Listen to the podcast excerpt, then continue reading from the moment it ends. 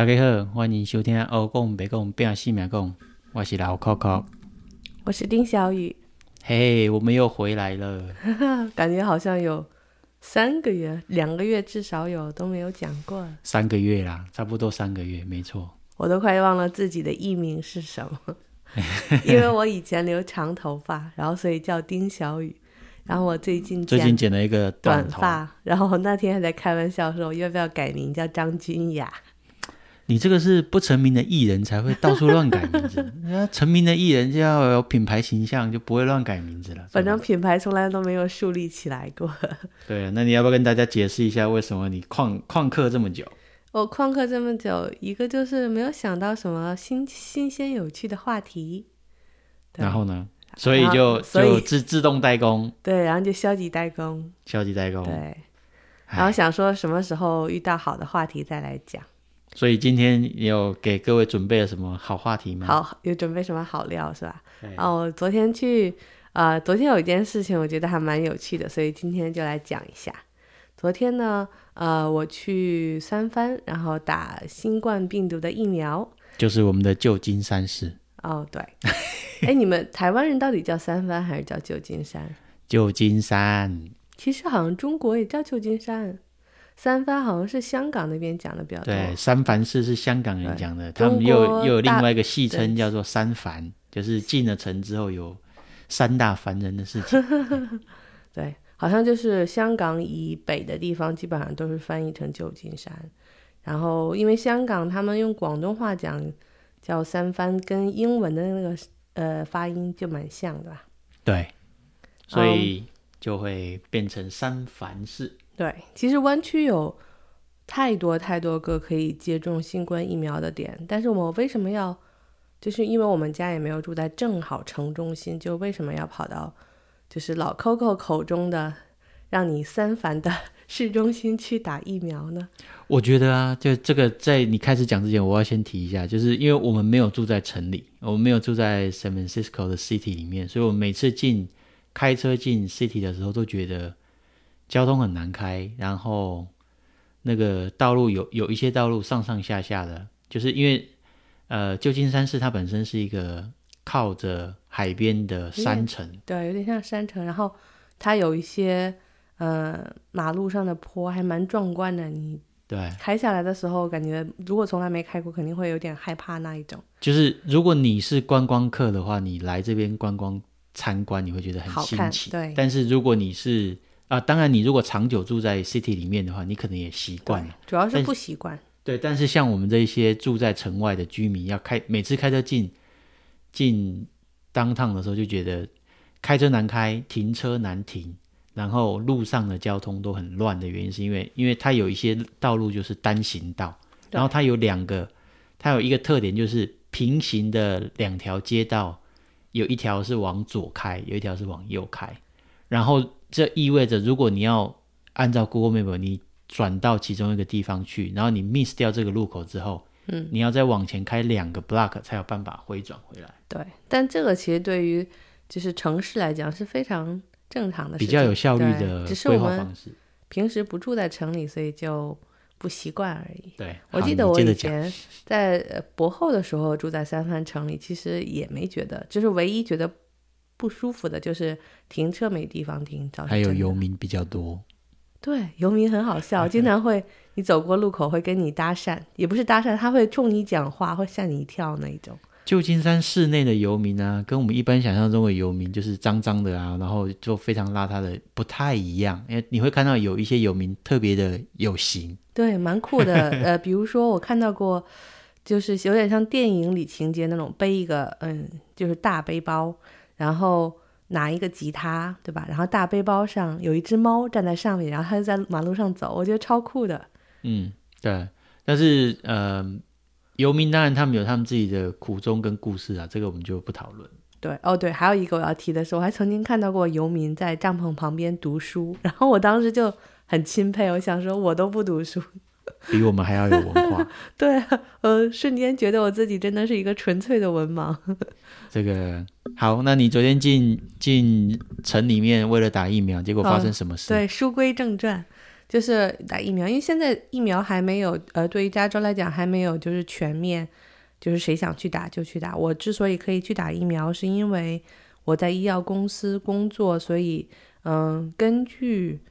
二月四号的法规条令的规定，我属于 healthcare 的 worker，就是相当于是医疗相关工作人员，然后所以有一个可以优先打的这么一个小小的权利。然后上周五呢，然后公司给我们开了一个介绍信，就是说证明你是在医药公司工作，然后你从事的工作是关于什么什么什么，然后拿的理论上就是你拿着这封介绍信，然后有一些地方甚至还要求不仅是介绍信，你的 ID 还要拿两张近期的工资单，就是这种全方位的证明你是这个职位的人。然后来去打这个疫苗，啊，我其实昨天也没有啊。对，但是我完全就是我是这些所有的都带齐了。我其实，嗯，当时预定这个打疫苗的地方的时候，他的网站上什么都没有写。但是我之所以带的这么全，是因为我有一个同事，他之前在另外一个地方，就是在一个就是一个药妆店打疫苗，然后他当时那个药妆店给他打电话，就是说让他带，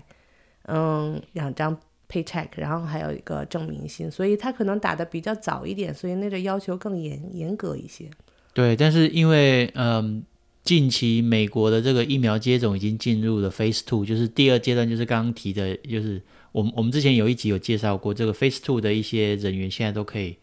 比较广泛的，对，都可以来。我觉得他应该还是不算是 Phase Two，还是叫 Phase One B，就是嗯，除了医疗工作人员以外。跟相关的医药行业，对，然后包括有一些跟食品相关的工作人员，或者你是提供 service，比如说你是剪头发的，然后因为你餐厅的服务员啊，因为你要面对很多，加加油站的这些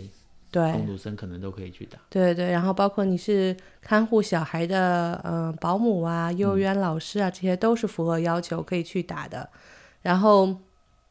然后我就嗯，当然就是本来我。我们家附近其实就有一个特别大的接种点，然后我周五的时候就闲闲来无聊，在网上选选选，然后看到那个我还很开心，然后我以为现在的 opening 很多，我也没急着下手，结果就好傻好天真的，对，我就很傻很天真，然后周六的时候再想去选那个 location，已经没有了，那很正常啊，对 我都不知道，不是等一天的问题，是你等一个小时之后，可能那一整天的。appointment 的 schedule 就全部都会 book。对啊，这就是属于根本不知道那个就是现实，就是现实状况是什么样。因为我想说一月份就开，嗯，其实十二月份就开始最开始的，嗯，疫苗接种了嘛。我想说都已经这么呃这么多个月了，应该没有那么紧张了。嗯。结果其实还是蛮紧张，因为他现在可以接种的人的范围很大。对。对，然后大家其实蛮积极的，尤其是在加州，大家的理念可能更。就是更新一点，就是不会有那种畏惧科学或者畏惧疫苗的人相对少一些。对，然后结果当时就没有订到我们家最近的这个，就看到唯一 available 就是三番这个。三番这一个其实是一个很大的 set，它是在那个 Moscow Center。这个 center 其实跟我还蛮有缘分的，就是我第一次来旧金山的时候开会，那好像是二零一二年，所以就哦。九年前的时候，说起来好久。对，二零年来呃旧金山开会，当时我有一个念头就是，哦，我读完 PhD，呃，等我读博后的时候，我一定要找一个在旧金山的博后读，因为我当时对旧金山印象很好。然后呢，呃，没想到这次就去那里打疫苗，因为那个是一个大的像会议中心一样的地方，然后可以容纳很多很多人，所以它就有一个非常大的区域可以。让大家每个人都保持社交距离，巨大无比。我们昨天去的时候，对，然后嗯，去的时候我开始还以为会非常拥挤，或者是嗯有点嘈杂混乱，结果嗯跟我想象的完全不一样。它非常的 well organized，然后每一步都会有人指导你往哪个方向走，然后你随便有事情都可以叫到周围的人帮忙，然后排队也非常的井然有序，就是嗯。安排的非常好，然后我当时有一个感受，就是说，嗯，这才是我想心目中觉得美国应该有的样子。因为经过 因为经过前任总统的四年的嗯搅和，川粉对川粉不要骂我，这只是我个人的个人的愚见，就是我可能觉得好多好多事情都没有那么，就是没有想象当中的那么好，但是这一次感觉还是，嗯，让我感觉是想象当中井然有序的样子。对我呃，因为我昨我昨天有跟着丁小雨去哈、就是嗯，他有说你接种疫苗的人呢，可以带一个家人或亲属朋友去，以防你如果身体有什么状况，或是你有什么问题，而且有人会害怕沟，通的话，需要精神支对持。所以我就是他的这个 心理的支柱。哎你把自己讲的很重要，其实我就坐在那边，我就站在那边一动都不动，对然后还发生了一件趣事。对。然后呃，在讲这件趣事之前，我现在讲为什么叫老 Coco 去，因为我以前曾经有三次晕血或者是晕针的经历，就是那个经历就是当我打针打完针的时候，我觉得我的眼皮明明是睁开的，可是我的眼前就像电影落幕一样，慢慢的漆黑，对，而且是逐渐的、慢慢的黑掉，就跟那个关灯一样，然后就然后就会腿发软，就会就会昏倒在那里，所以我就很怕这种事情再次发生。然后其实我并不害怕打针和抽血，然后打那之后我就发现。我真的不能看到那个针扎在自己身上，扎在别人身上我完全没有问题。尤其是扎在我身上，是吗？对，呃，反正扎在任何人身上都没有问题，反正就不能扎在我身上，我是不可以看，所以我就把头转过去，所以就让老客户跟我去，以防就是有这种事情再发生。然后叫老客户去的时候呢，过去的时候他看我们两个人一起去的，他就问说：“你们两个人都要打吗？”然后我说没有，因为只有我一个人注册，所以只有我打。然后他开始老客户在旁边站着，后来呢，在交谈过，就是我跟那个护士交谈过程中，然后就有另外一个护士过来，非常关切的问老 Coco 要不要坐下。然后当时老 Coco 还很客气说：“啊，没关系，不用，因为打针很快，一下子就结束，了。因为打针又不是我，我我坐着干嘛？对，然后那个护士就感觉有点为难，然后有点半劝导，然后半要求的口气说：“你还是坐下。不是他他的讲法是这样，就是说哦，那没关系啊，反正他打针你可以坐着看。”对，然后我然后我听了我就哈哈大笑，我我我想说，对他他打针，结果我晕倒的。因为那护士真的很担心老 Coco 晕倒，他说这个并不是没有发生过。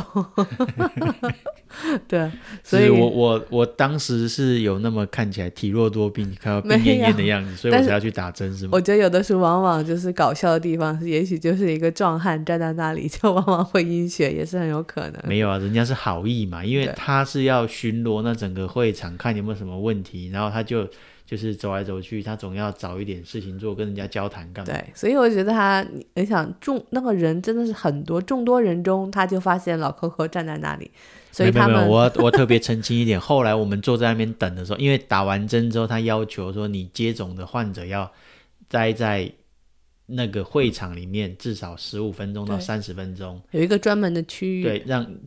就是等于是观察期，确保你身体没有比较初期的激烈的反应，或者是有没有什么其他身体不适的状况。那我在等的时候呢，我就看见同样是那一位护士小姐，她就有一样又拿了另外一张椅子去给另外一个男生，他也是陪着 他的女性同伴去接种的，然后让他坐下来。所以他是专门负责这一项的，也许不是他，他走来走去，他我觉得他是在负责协调各个真正在帮人家接种的护士跟，有没有什么需要帮忙这样？所以他一定会找一些杂事来让自己做。哦，反正就很好笑。反正对我我 我觉得这个挺有趣的，就是我我第一次被人家这样对待，就是对啊先生你请坐，因为在我 在我看来，就是当时那个护士跟老 Coco 说话的语气，真的就是有怕我有担心，对，对真的有担心。就开始老 Coco 是是客气说，哦，不用，我我站一下就好。然后护士就说，你还是坐下。然后我们都在那边大笑。对，结果打完之后，我们就在那边待了三十分钟。对，对然后打之前很好笑，是打之前，因为人很多排队，虽然非常井然有序，可是给我打就是给我打针的那个护士呢，是个嗯、呃大概上了年纪的阿姨对，那个阿姨呢，开始因为她我要把手机拿出来，上面有一个二维码，她要扫我的二维码，然后就可以把我的信息从电脑里调出来，然后她我在。呃给她秀我的二维码的时候，她看到我的手机，然后忽然之间所有的注意力都集中在我的手机上，说哦，这个是 iPhone 十二 mini，说好不好用啊？这个可好了，我很想要一个小手机。然后我当时都有点傻眼了，我想说后面的人好像很多，你不要不要快一点。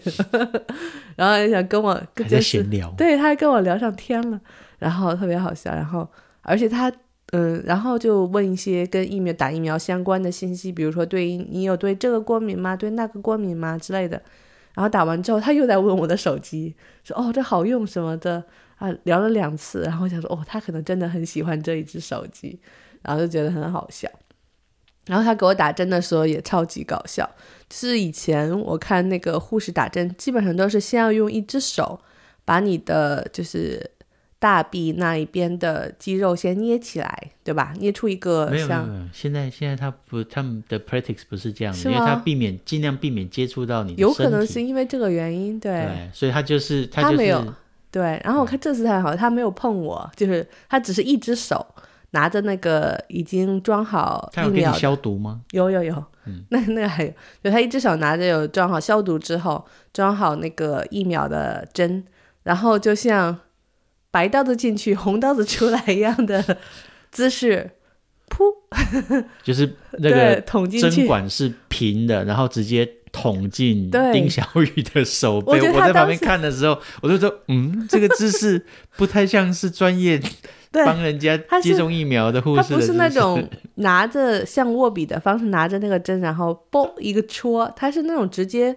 就是水平的拿着直接捅进去，然后就拔出来，好像什么都没有发生，就非常无辜的那种。然后我想说，哦，还从来没有见过这样打针的。然后，然后我在旁边看的时候，我第一个反应是想笑，第二个反应是完蛋了，丁小雨这么怕痛，他又这样子捅，等一下一定会很痛。呃呃，话说他的手法确实比较痛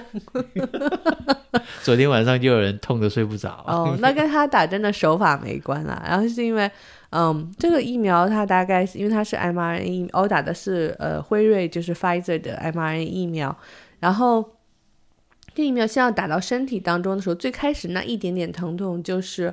那个针本身，因为它捅破了你的身体嘛，所以你的那个就是就是因为那个伤口的一点点疼痛，那并不是就是当时扎那一下疼之后就没什么感觉，然后直到大概十个小时、十二个小时之后，你会突然觉得嗯，好像有点感觉了，好像有点感觉，它就会在你扎针的地方会就即使你没有动，它就会逐渐的增加那个疼痛。对，肌肉酸痛之类的。对，然后而且你会觉得那边是有点像肌肉忽然抽筋僵住了的感觉，就是你觉得它很紧，嗯，然后很疼，然后这感觉跟我以前打流感疫苗很像，因为流感疫苗打完之后也会有一个呃瞬间，可能有几个小时吧，三四个小时是有点疼的，然后但是晚上睡觉的时候，这就是十二小时之后的事情，发现它又比打流感疫苗更疼一些。然后其实是不舒服，但是可以忍受。我昨天晚上，昨天晚上你醒的时候是几点？我忘记了。可能是三四点的时候吧，对，但是嗯，我去年我我去年有打过，去年的流感九月还十月的时候，我打过流感疫苗，的确是像你形容的这样，就是嗯，接种完半天左右，你就会觉得接种的那个手背的附近的肌肉，就是你不用到那个肌肉的时候，你都会觉得它有有一点酸酸硬硬的这样子。对，就是你感觉上，但是我也没摸它到底是不是酸酸硬，是不是很硬，因为就是轻轻碰一下就会更痛嘛。嗯，躺在那的时候，相当于我因为我打的是左臂，所以我就不能靠左边侧躺，我只好靠右边。可是靠右边躺的时候有个问题，就是你盖着被子翻身的时候，还。是对那个被子轻轻拂过你 臂膀的时候，也会很痛。有这么严重吗？真的会。然后，而且你那个嗯左臂，因为你向右躺的时候，左臂会在最上面嘛，然后相当于有一个从平躺到侧躺有一个重力转换，你那个伤就是针针眼附近是可以感受到这个重力转换的，所以那个时候也会痛。就你翻身的时候，然后你的胳膊就能感知到那个伤口，然后它就会痛，所以我觉得蛮蛮逗的。确实比以前打过的所有的就是其他普通的疫苗都疼，但是并不是不可以忍受的疼。对但是人家说，就是呃，COVID-19 的疫苗真正会有副作用是在接种第二剂的时候，更强，对，因为那是相当于是一个加强反应嘛，因为你身体已经对这个有学习有记。忆了，那个时候，第二次的时候，所以啊、呃希望第二次可以稍微嗯、呃稍微平稳的度过。我那你的第二次是不什么时候希望发？烧，嗯。因为嗯，美国现在三种疫苗嘛，一个是辉瑞的，这个就是我打的，还有一种是呃，Moderna，它也是 mRNA 疫苗，跟辉瑞的机理非常像。嗯、辉瑞是打完第一针之后的三个星期需要去打这个第二针的加强针，然后 Moderna 它是四个星期，所以我是大概三个星期之后打的话，大概就是三月三十号的时候再要去打第二针。你要不要用你的专业跟大家稍微解释一下，粗浅的解释一下你刚刚讲的 m i 疫苗是什么意思？？m i 就是 m i 就相当于是你身体当中编码蛋白的一一个编码，然后有了这个编码以后呢，嗯，你身体的细胞就可以利用这个啊嗯，m i 来编码蛋白质，所以它就会当这个疫苗，嗯、因为它作为 mRNA 打到你胳膊上的时候，然后你身体的细胞就会把它，呃，嗯、它就会进入你的身体的细胞，就是打针附近的细胞就会接收这些 mRNA，然后呢，这些细胞就会利用这个 mRNA mRNA 上的编码来合成蛋白，然后这个蛋白就是呃新冠病毒的表面上的一个嗯、叫做 spike 的蛋 spike protein 这个蛋白，然后当你身体的细胞用自己的呃机能，然后嗯生产出这些蛋白的时候呢，你的免疫系统就会知道哦外来蛋白出现了，然后它就会跑过来来抵抗它，对攻击这些就是有带着外来外来蛋白的细胞，然后它也会从中呃拿取这些呃病毒的蛋白，相当于把它看成一个病毒的抗原，然后把它嗯、呃在然后经过不同免疫细胞的相互协调作用，就会产生一些免疫反应，最终产生呃一些抗体，就可以抵抗这个蛋白。嗯，所以当呃当你遇到就是再次遇到新冠病毒的时候，你的免疫系统因为它有记忆功能，所以它就会说哦，这个蛋白我以前见过，呃，因为是从你的那个疫苗上来的嘛，然后就说会把它它就会反应的非常快，然后来攻击这个呃新冠病毒。所以如果你的这个疫苗起作用起了保护作用的话，你的免疫系统就会非常有效和高速的来把想要入侵的新冠病毒干掉。对，所以基本上就是，呃，我记得我们接种完，就是丁小雨接种完之后，他是他有发一张传单，上面有写说，即使你已经接种完毕了，不代表说你接种完疫苗这个就是一个特效药。所以对意思就是说呢，你就算接种完了两剂疫苗之后，你还是有可能会被传染的。是的，这这个是取决于每一个人身体的免疫系统跟你的抵抗力的强跟弱。对跟你接种过几次不是有太大关系，就跟你接种流行感冒的对疫苗一样，并不是代表说你接种完流感疫苗之后你就不会得流行感冒，这是完全不同的两件事情。只是减少你得流行感冒的嗯、概率和减少你得流行感冒有可能的严重程度。所以我觉得这这一次打 COVID-19 的疫苗最重大的意义，并不是在于说你要就是对对个人来讲，这只是因为说你有接种，代表说你多了这一层防护。但是对对整个社会还有对整个每一个国家来讲，是说，因为它要提高所有人的接种的的呃涵盖率，它才有办法让这个社群这个国家的整体的防疫的这个抵抗力能够增加。因为如果比如说，如果只有百分之十的人接种了这个疫苗的话呢，那代表说这个疫苗开始流行的时候呢，另外的百分之九十是等于是完全没有抵抗力的，所以几几乎可以说，如果他一旦接触到这个疫苗，他就一定会被感染。接触到这个病毒。对，嗯，所以它其实就是靠接种的话，可以造嗯，就是想要达到一个嗯区域或一个国家的群体免疫的效果。对对，但对于个人来讲，事事无绝对，没有百分之百有效的疫苗，所以即使辉瑞这个承诺是百分之九十五有效，你怎么知道你不会是那百分之五？对对没有保证。这有很多时候是因为你你被传染或者你感染的那个时候，你的身体的抵抗力刚好是比以前弱的，或者是你那个时候的身体状况不好，对。或者甚至有可能就是你的身体那个时候的反应就是比较慢一点，所以你就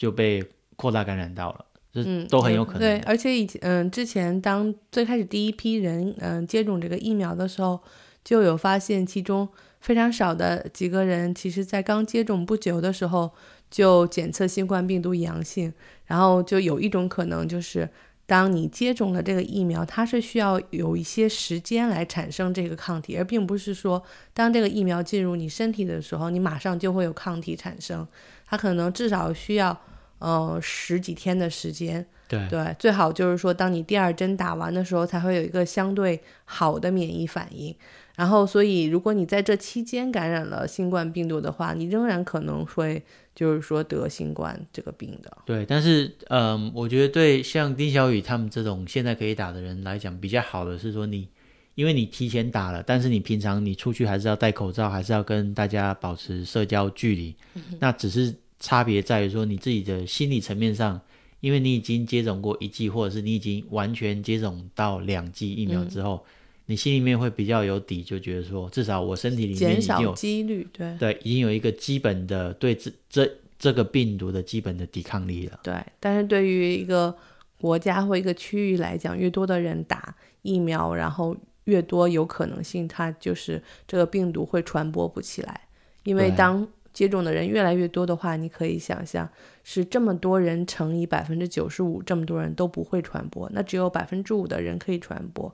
这个病毒，所以这个病毒就不可能会造成一个流行的效果。对，那个我在前几集有有跟大家报道过，那个时候的美国的就是疫苗接种的的百分比，还有它的覆盖率，现在已经好很多了。就是因为毕竟已经两三个月过去了也有很多人已经得过了，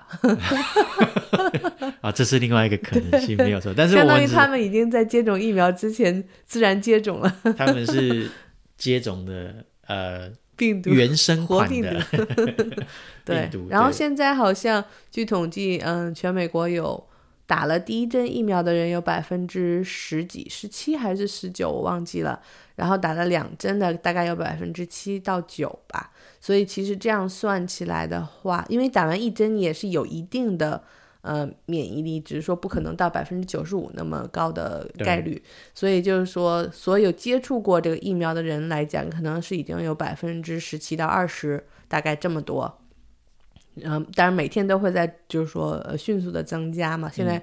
随着疫苗越来越 available，然后打的人越来越多，所以再加上之前已经得过的人，所以大概现在有百分之二三十的人已经接触过这个，已经有一定的免疫力，所以肯定随着时间的发展的话呢，就越来越好，应该是。希望如此啊，因为我我一直我的手机上面的那个浏览器，我一直留着一个 page 是，呃，美国这边有一个网站叫做 Bloomberg.com，它有留一个、呃疫苗接种的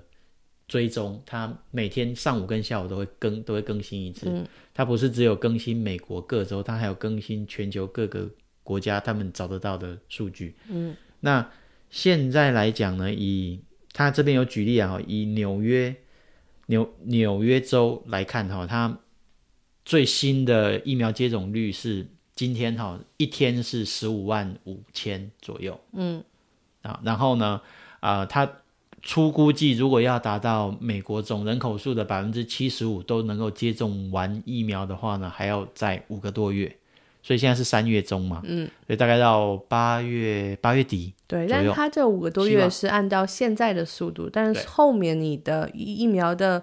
量和接种速度都会大幅增加，所以这个五个多月是蛮保守的时间。而且我觉得他这个没有，他没有算的是前一阵子刚刚在美国这边被 approve 的那个江森江森的疫苗，它是单独只要接种一剂就算完成的。所以它的就是它的出现会大大增加，就是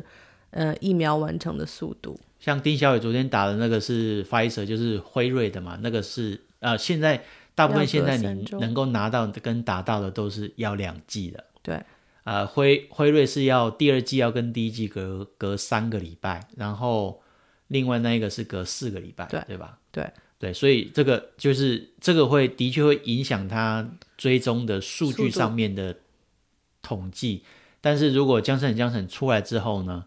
就是他我不太确定，我没有仔细去追踪他们江森江森他们的疫苗出货量。跟他们现在到底有没有正式出货？但如果比如说有啊有有人已经打到有吗？对，所以所以比如说如果说隔两个礼拜或是一个月之后，等江森江森至少在美国这边大量铺货之后，嗯，这个速度可能又会再加快一点。对，那嗯，我我们可以这样希望，就至少说到九月份开始呢，至少百分之七十五或更高呃比例的人口都接种到这个疫苗之后呢。很多现在的，比比如说大家都必须要待在家里啊，餐厅都不能开这种的，可能就会慢慢的会慢慢逐步的放松。对，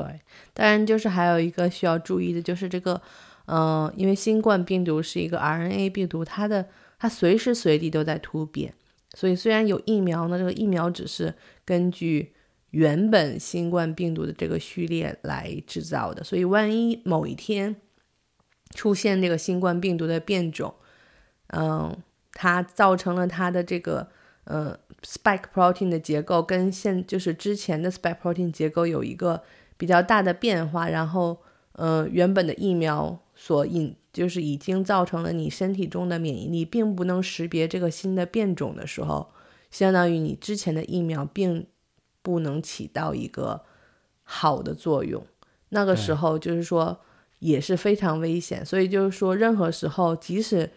哪怕所就是想一个不太可能的概率，就是百分之百所有的人都接种了，仍然不能掉以轻心，就是一个很重要的原因就在这里，就是你不知道它什么时候变种了，你之前身体当中的免疫力已经不能 cover 它的就是变化，也是有可能的。我我觉得这个跟流感疫苗有一点像，因为每年流行的流感疫苗每年都要接种啊，对吧？对，因为它每它每年都会有一些。变化。小的变化，对，也不知道是小或者是大，但是每年流感疫苗就是说，呃，科学家们先去预测一下它今年大概可能会有多少变化，然后我们打流感疫苗，它是一些是很多种流感病毒的呃亚型的混合疫苗，所以它是一个混合物，然后所以就是希望就跟猜拳一样，希望。今年能够猜中的概率基本上是在一般都是在百分之四十和六十的情况下，然后所以你大概可以得到保护的概率是百分之四十到六十，对于流感疫苗来讲。但是如果你每年都接种，因为它每年的呃疫苗都不太一样的话，相当于你身体当中积累的可以对抗不同种类流感疫苗的这个免疫力就会比较广，就是范围比较广。所以你的那个就是抵抗的能够受到保护的可能性就会增加。可是我我自从我有印象，我来美国之后，我开始接种流感疫苗之后，我每年至少都会得一次不大不小或者是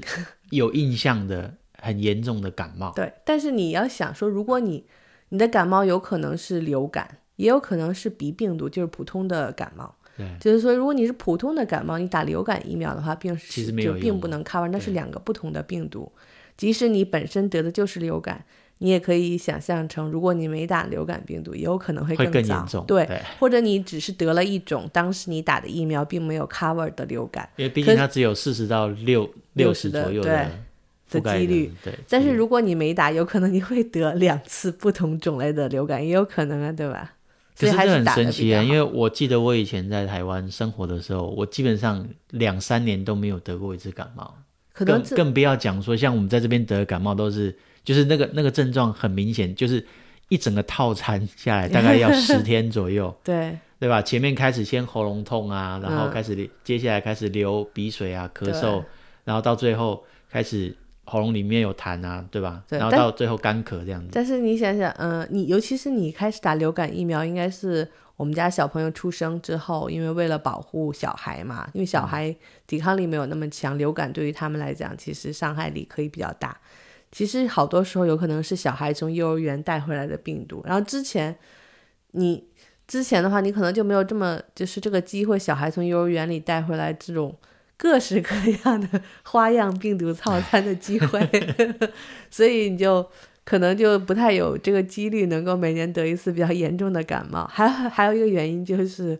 你看在台湾也好，在中国大陆也好，在冬天流感就是风行的时候，很多人其实在坐公共交通的时候会戴口罩的。嗯，无论是怕呃空气污染也好，还是怕流行感冒也好，尤其是你比如说你看到孕妇，她会害怕被传染，她肯定会戴口罩。然后如果你本身觉得最近身体比较虚弱，你也会老人或什么也会戴口罩。但是在美主动戴口罩，对，在美国没有这个风气。新冠之前，如果你戴口罩，大家会觉得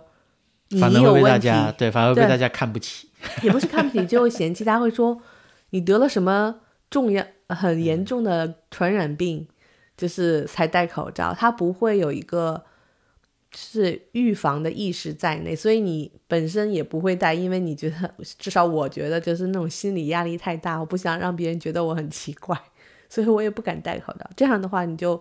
增加了你得流感的几率。对啊，啊，不过 anyway，反正这个东西呢，就是嗯，流感跟 COVID-19 的病毒的确是，呃，的疫苗的确是有一些类似的地方。对，因为他们都是 RNA 病毒嘛，所以他们都是属于会不断变化的病毒。对，那就是希望，呃，你三个礼拜之后打完之后。接下来就一切平安。对我希望我不要发烧。你是说下下一次打吗？还是这这一次打？哦，这一次我已经平安度过了，因为希望是 现在是现在是已经打了二三十多个小时之后了。应该没有对，应该没有那么晚才开始发作的。对对，然后至少我现在只是手臂痛，而且今天早上醒来之后，明显手臂疼痛的程度比夜里轻了很多。然后到下午的话，我都可以自由的运。就是用我的左手不会，就是有那个 concern 说觉得手会痛，不想用这只手的感觉，所以基本上就已经过去了。对，但是第二针肯定会比第一针猛，理论上。但是我希望也只是停留在手臂痛，hopefully。对，好吧，那就是希望你三个礼拜之后打完之后再给我们更新，看看有什么就是突发状况。希望不要有。对，头痛啊，或者是什么的。对，希望有，希望会有遇到好玩的事情，然后再跟大家分享。嗯，好，好，那我们今天先聊到这边。好，这样，下次再见，拜拜。